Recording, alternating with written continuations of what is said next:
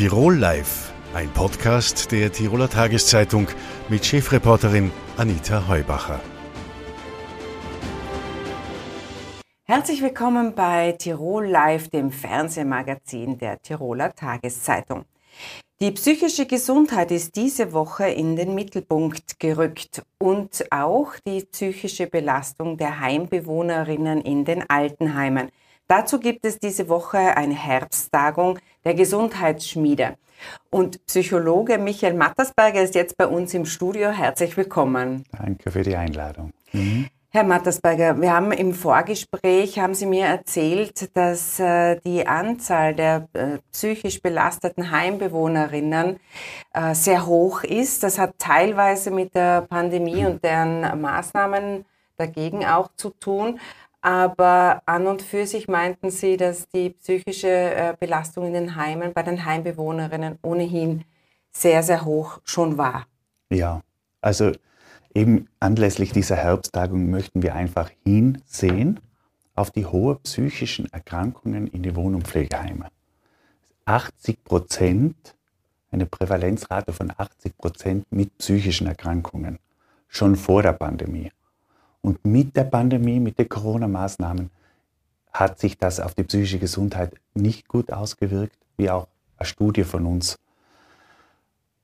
ähm, untersucht hat und auch herausgefunden hat. Vielleicht mögen Sie diese Studie noch äh, ein bisschen detaillierter vorstellen. Was haben Sie sich da genau angeschaut und in den Heimen nur in Innsbruck oder war das eine tirolweite Studie? Es war in den Innsbruckern Wohnheimen und wir haben dort einfach eine Masterarbeit gehabt eine laufende Masterarbeit und haben so die Daten äh, aktuell gehabt und zeigen können im Schnittpunkt vor der Bande, äh, vor den Isolationsmaßnahmen und nach den Isolationsmaßnahmen. Das war vor allem beim ersten Lockdown, was sehr restriktiv war. Und da war schon, also in dieser Studie war es einfach so, dass hochsignifikant die Ängste gestiegen sind, Depressionswerte, die Lebenszufriedenheit hoch signifikant, so muss man sagen, signifikant heruntergegangen ist und auch die kognitiven Fähigkeiten signifikant nachgelassen haben innerhalb von diesen zwei, drei Monaten. Ja, ja da hat man mhm. äh, eben gerade im Lauf der Pandemie sehr viele sehr tragische Geschichten äh, gehört von Angehörigen, mhm. die ihre äh, Menschen nicht äh, beim Sterben begleiten durften, mhm. weil man mhm. sie eben isoliert hatte. Aber 80 Prozent, das ist schon erschreckend. Was heißt es dann auch für, für, die, äh, für die Pfleger? Ja, das, das kann man sich dann vorstellen, was das auch für die Pfleger heißt. Diese Verhaltensauffälligkeiten, diese psychischen Symptomatiken und Erkrankungen und diese Menschen zu begleiten. Pfleger sagen immer auch, wir haben zu wenig Zeit, diese Menschen zu begleiten. Wir haben zu wenig Ausbildung, diese Menschen zu begleiten. Wir haben zu wenig Unterstützung, diese Menschen zu begleiten. Also das ist schon eine wahnsinnige Herausforderung, auch für die Pfleger. Mhm. Und äh, wenn Sie sagen, man weiß ja, dass in den Altenheimen, das sind die eigentlich äh, chronisch unterbesetzt sind, gerade was denn, äh, das Personal angeht. Mhm. Und da scheint es ja so zu sein, dass es da äh, keine kurzfristigen Lösungen äh, gibt. Wie behilft man sich denn dann? Ja, also mit, mit hoher, hoher Arbeitseinsatz in Wirklichkeit. Gell? Also die höchste Belastung sind die Krankenstände, auch durch die ganzen Isolationsmaßnahmen natürlich, die Unterbesetzung mhm. und im zweiten dann schon mit den Auswirkungen, wie soll ich mit den Menschen tun, gell? mit den psychischen Erkrankungen, Krisensituationen, dann kommt es zu Suizidversuchen, dann kommt es äh, zu Krisensituationen auch im Wohnheim, die einfach zu Arbeitsbelastungen führen. Aber es, das größte Problem, das ist so, wie Sie angesprochen haben, diese Unterbesetzung, diese ständige Arbeitsbelastung, zu wenig Zeit, das Rasen von einem Bewohner zum anderen Bewohner. Das macht die Pflege mürber. Mhm. Mhm. Sie sind äh, Psychotherapeut und äh, betreuen Sie sowohl Heimbewohner als auch die Pfleger? Genau. Deshalb spreche ich auch etwas nicht für die Pflege, aber mit der Pflege, weil ich einfach Supervisionen, Seminare und so weiter auch für die Pflege anbiete, Coaching-Gespräche, aber auch bei den Bewohnern der Wohnheime. Von psychosozialen Dienst bis über Psychotherapie macht man da alles. Und da haben wir wirklich jetzt einen, seit 15 Jahren macht man das jetzt schon, einen großen Überblick bekommen, wie so, wie so im Überblick in die Wohnheime zu den psychischen Belastungen aussieht. Mhm. Diese 80 Prozent, da bleibe ich immer noch äh, gedanklich ein mhm. bisschen hängen, weil das ist mhm. echt eine erschreckend mhm. hohe Zahl. Ist das auch, äh, weil die Menschen eigentlich sehr spät oft ins Heim kommen, weil sie jeder will ja so lange wie möglich zu Hause betreut werden, wenn das irgendwie möglich mhm. ist. Ist es aufgrund dessen, dass diese Zahl so hoch ist oder ist es auch ein, sind es auch Ängste, die ausbrechen, wenn man überhaupt ins Heim muss?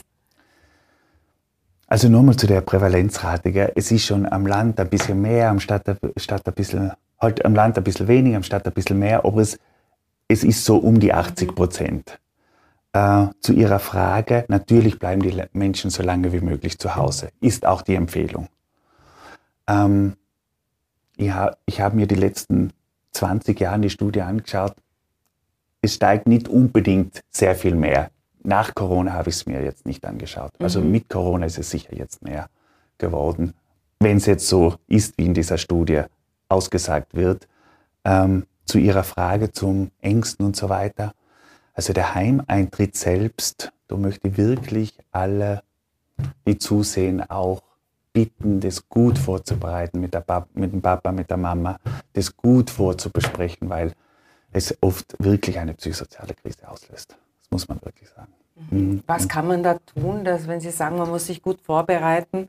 Also es wirklich ins Gespräch schon vorzeitig mit einnehmen. Mama, Papa, was tun wir, wenn es daheim Mama nicht mehr geht? Ist es, ist es eine Möglichkeit ins Wohnheim? Melden wir uns einmal an. Das sollen wir vorbesprechen. Und auch den Heimeintritt gut zu, mitzubegleiten als Angehöriger. Es ist oft am schlimmsten ist es natürlich, wenn die Menschen stürzen, in die Klinik kommen, dann ins Wohnheim gar nicht mehr zu, nach Hause kommen. Da kann es wirklich auch zu dramatischen Krisen kommen. Gell? Und dass da wirklich, dass man die Menschen dann gut begleitet, was ist denn passiert, einen Überblick, auf brechen die ganzen Gefühle auf, werden die Angehörigen oft auch beschuldigt, du hast mich ins Heim gesteckt und, und, und, und.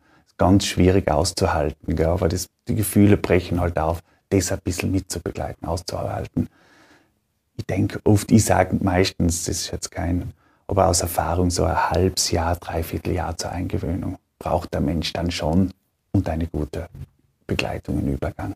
Ja.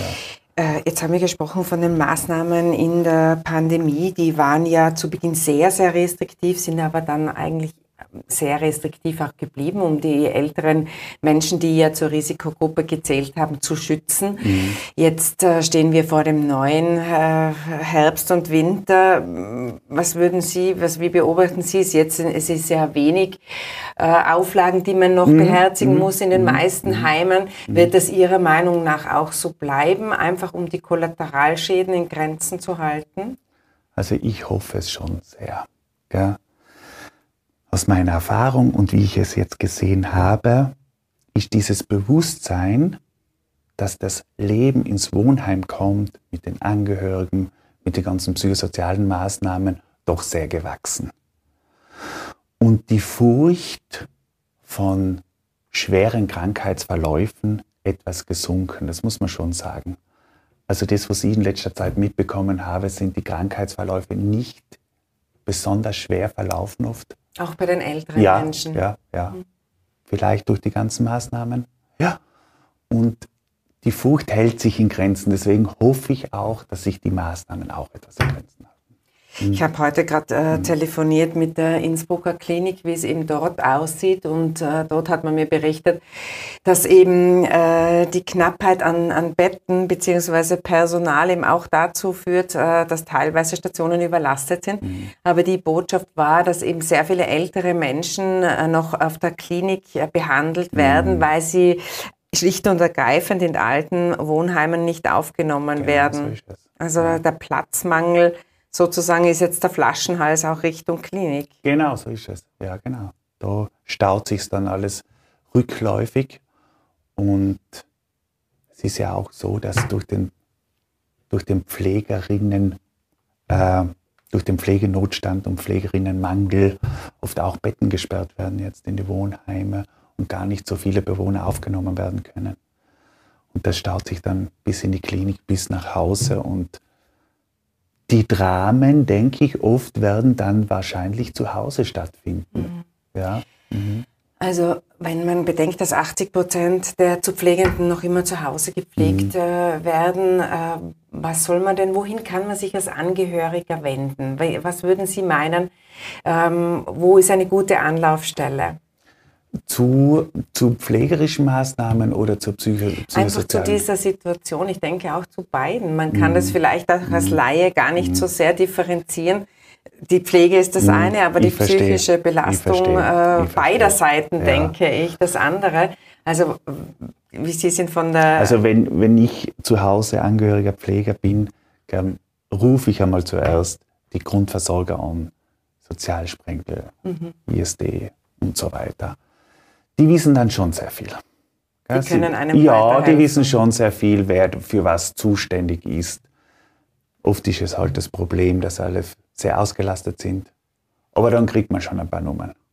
Wenn man ein da steht man nicht alleine na, da. wenn man ein bisschen den Scha Fall schildert, die wissen dann schon, okay, dann geben sie eine Telefonnummer, wenn es für psychische Gesundheit ist.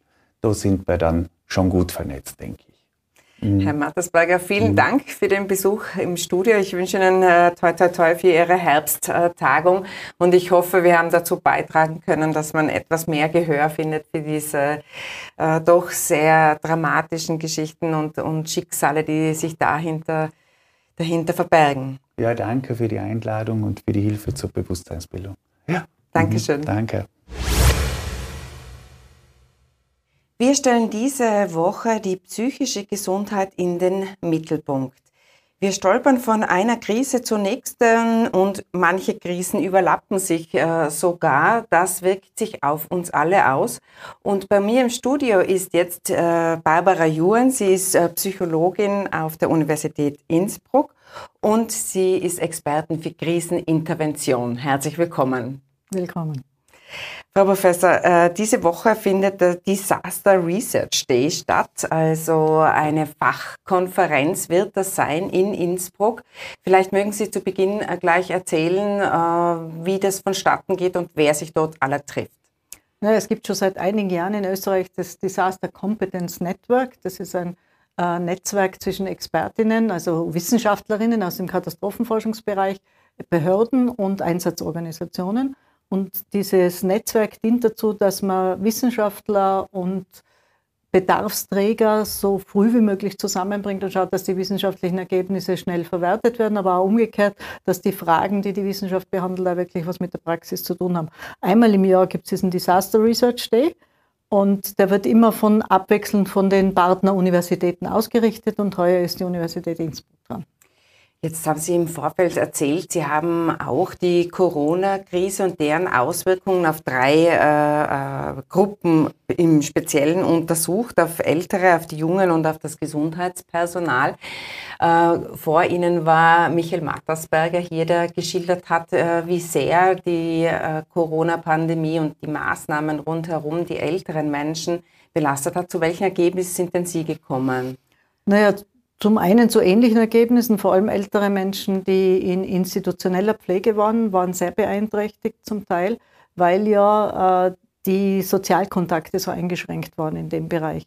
Natürlich haben wir äh, Personen, die jetzt nicht in der Pflege waren, darunter gelitten unter dieser starken Einschränkung der Sozialkontakte, dass man die Enkelkinder nicht mehr sehen kann und so weiter. Aber es war primär in den Altenheimen sehr, sehr deutlich und mit ganz äh, massiven negativen Folgen behaftet, je nachdem, wie das umgesetzt worden ist in den Heimen, muss man mhm. dazu sagen. War das im Nachhinein betrachtet ein Fehler und würden Sie meinen, da hätte man vielleicht besser abwägen können, weil man war da sehr stark? Ja, ich denke schon, dass man, äh, ich, ich meine, das hat jetzt alle, alle quasi mehr oder weniger so unvorbereitet getroffen, muss man auch sagen. Aber prinzipiell äh, wäre in vielen, in vielen Heimen schon mehr Sozialkontakt möglich gewesen für ältere Menschen, als man dann real realisiert hat. Äh, es hat so zwei Konzepte gegeben. Das eine Konzept war, im Heim die Personen total zu isolieren und so zu schützen. Und das andere war das Konzept, dass man sie in der, in das, im Pflegeheim selbst im Sozialkontakt lässt, aber das Heim nach außen hin sehr stark abgrenzt. Äh, und diese zweite Variante war für die älteren Menschen natürlich die wesentlich bessere Variante, weil sie noch nicht so isoliert worden sind. Man hat also immer abgewogen zwischen dem Schutz der alten Leute und, und dem, dem, äh, dem, der Lebensqualität, würde ich fast sagen. Und in manchen Fällen ist es leider zu Ungunsten der Lebensqualität ausgefallen und zwar massiv. Bei den Jungen, äh, da hört man jetzt auch, dass die psychische Belastung sehr groß gewesen ist. Äh, da macht die Primaria Seewecke ja immer schon mhm. äh, darauf aufmerksam, dass man eben zu wenig Betreuungsplätze hat. Inwieweit waren denn die Jungen so betroffen? Ganz erstaunlich stark eigentlich. Also vor allem am Anfang waren es, vor allem wenn wir von Anfang an so Untersuchungen gemacht haben, das so im Längsschnitt angeschaut, vor allem bei den jungen Erwachsenen auch, und die waren von Anfang an massiv betroffen, vor allem auch die Studierenden, wo man es ja gar nicht so erwartet hat, weil man ja am Anfang so gedacht hat, die Studierenden, die werden sich leicht auf Online umstellen. Aber gerade diese Gruppe hat sehr stark unter, unter Einsamkeit gelitten und sehr stark unter diesem, diesem, dieser Einschränkung des sozialen Kontakts. Äh, und die Jugendlichen und Kinder sind dann mit der Zeit immer mehr dazugekommen mit Problemen, wobei da jetzt zusätzlich auch noch ganz stark dazu kommt diese Zukunftsängste. Also die meisten jungen Menschen haben das Gefühl, äh, es steht ihnen keine positive Zukunft mehr offen. Also da kommt die Klimakrise dazu, dann kommt Ukraine dazu, dann kommt die Finanzkrise dazu. Äh, die haben das Gefühl, sie sind sehr desillusioniert und haben das Gefühl, es, es, es gibt für sie keine gute Zukunft. Und das ist sehr bedenklich. Aber wenn Sie sagen, dass es gerade die Studenten waren, also eigentlich eine gut gebildete mhm. Äh, Schicht. Eigentlich eine ressourcenstarke Gruppe, von der man jetzt auf den ersten Blick nicht so erwarten würde, aber gleichzeitig auch eine Gruppe, die halt auch ein sehr starkes Krisenbewusstsein hat. Wir haben auch vor der, vor der Pandemie schon Untersuchungen gemacht mit jungen Menschen und da haben wir uns auf die, Klima, äh, die Klimakrise mehr oder weniger fokussiert und auch da war es schon so, die haben wir niedrigeres Wohlbefinden als andere Altersgruppen und haben einen höheren Stress als andere Altersgruppen aufgrund der Klimakrise schon. Aber bei den jungen Menschen ist es dann so, dass sich das schon im Krankheitsbild abzeichnet? Naja, ist Krankheitsbild das, oder muss man ein bisschen vorsichtig sein. Also es ist immer, wir haben einen hohen Prozentsatz an, an jungen Menschen, äh, Kindern und Jugendlichen und jungen Erwachsenen, die äh, Stresswerte haben, die weit über der Norm liegen. Das ist aber noch nicht krankheitswertig. Und dann haben wir einen gewissen Prozentsatz. Das sind aber dann meistens schon die, die auch vorher schon Probleme gehabt haben, beziehungsweise die, äh, die praktisch äh, aus vulnerablen Gruppen stammen. Also das kann Migrationshintergrund sein, das kann sozioökonomische Probleme, meistens ist es sozioökonomisch. Äh, und die, bei denen kippt es oft auch ins Krankheitswertige. Sind das 10 Prozent, 5 Prozent? Nein, nein, das, das ist schon leider ein größerer Prozentsatz. Mhm. Äh, also äh, bei den Kindern, äh, bei der Professor Seweke sind es, glaube ich, so 30 Prozent der Kinder, die schon im bedenklichen Bereich sind. Und bei unseren Studierenden war es je nach, das ist immer je nach, ähm, nach Lockdown-Phase, also wenn, wenn gerade eine hohe Phase fürs Virus ist, dann sind die Werte höher. Da haben wir bis zu 47 Prozent gehabt, die über dem eigentlich dem Wert waren für depressive äh, Erkrankung. Wobei auch da nicht jeder äh, diagnostizierte Depression hat, muss man immer aufpassen. Aber trotzdem ein, ein erschreckend davon, hoher Wert. Erschreckend hoher Wert, ja. Aber ein Teil davon ist trotz allem noch eine normale Reaktion auf ein abnormales Ereignis. Also wir sind weit über, über dem Normwert, wir sind in besorgniserregenden Zahlen, aber trotzdem ist ein gewisser Prozentsatz äh, schon auch der Situation geschuldet, muss ich sagen. Jetzt machen Sie auch Krisenintervention im Rahmen des Roten äh, Kreuzes. Dort sind Sie auch als äh, Expertin vertreten. Und äh, da geht's auch um äh, Muren- oder Hochwasserkatastrophen, um auch mal andere äh, mhm. Krisen sozusagen. Sind wir wieder beim Klima? sind wir wieder beim Klima, genau, ja. was die Extreme, die Wetterextreme ja verursacht. Mhm. Es wird also auch mehr. Mhm. Ähm, aber so ein singuläres Ereignis wie eine Mure beispielsweise ist dann die, hat die nachhaltigen Effekte auf die psychische Gesundheit der Menschen. Ja klar, also gerade äh, Naturkatastrophen haben nachhaltige Effekte, haben auch sehr stark negative Effekte auf die Gruppen und da hängt es auch wieder von der Vulnerabilität der Gruppe ab. Also es hängt davon ab, wie viele Ressourcen hat die Gruppe, zum Beispiel was hat, hat die für Wohnsituation, äh, leben die in einer Gegend, wo es unter Umständen öfter zu solchen Ereignissen wie Flut, Überflutung und so weiter kommt? Oder leben sie in einer Gegend, wo sie danach zumindest abgesichert werden können äh, und haben sie jemand verloren in der Katastrophe, haben sie ihre Existenz verloren. Also es geht um ganz, ganz viele Zusatzfaktoren. Aber Naturkatastrophen haben auch nachhaltige Wirkungen auf die Leute. Im negativen, aber auch in gewisser Weise im positiven Sinn, muss man sagen, weil man zum Beispiel, was man damals nach Galtür zum Beispiel auch sehr deutlich gesehen hat, aber nicht nur, nur Personen im, gerade im alpinen Raum, die sehr stark gewohnt sind, Naturkatastrophen zu erleben, haben eine völlig andere Einstellung zu dem, als Personen, die jetzt zum Beispiel als Touristen herkommen und da eine Naturkatastrophe erleben. Und da kann man sagen, ist die einheimische Bevölkerung teilweise resilienter als der Tourist, der herkommt und dann eine Naturkatastrophe erlebt ist. und denkt, mhm. äh, wer ist jetzt schuld quasi. Aber wenn Sie sagen, die Einheimischen sind da etwas äh, resilienter, das heißt, der Einheimische weiß eben, das Leben in den Bergen kann eben mit Naturkatastrophen verbunden sein und das macht uns ein bisschen widerstandsfähiger. Ja, nicht nur. Es geht zum einen kurz darum, dass sie, dass sie, ähm, dass sie um die Einstellung, also dass ich das als ein normales Ereignis empfinde, das auch immer wieder mal passieren kann. Zum Zweiten geht es aber auch um Fähigkeiten, die ich erwerbe und um Vorbereitung. Und man ist natürlich eher vorbereitet auf Katastrophen, äh, die man vielleicht schon mal erlebt hat und wo man die Wahrscheinlichkeit hoch einschätzt selber. Also es geht auch um Vorbereitung und um Kontrolle, um Handlungsfähigkeit.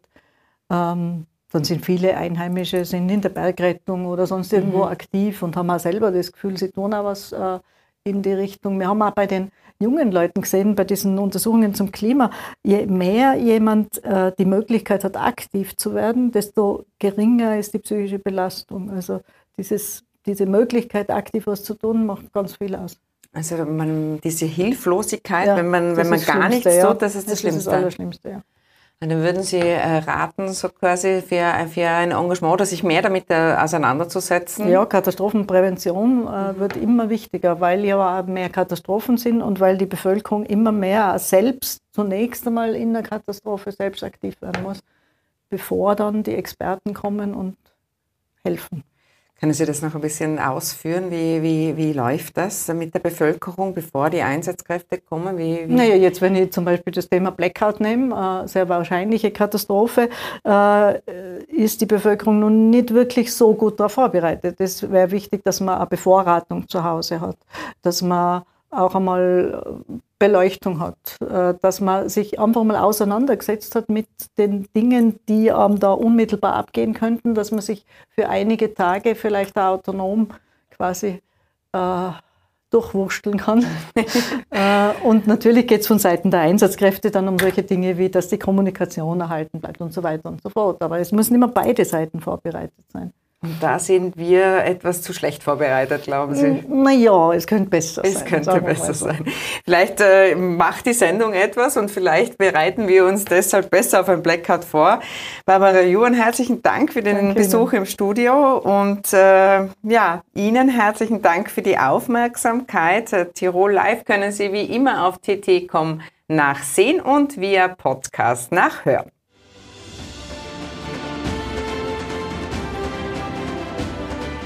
Tirol Live, ein Podcast der Tiroler Tageszeitung.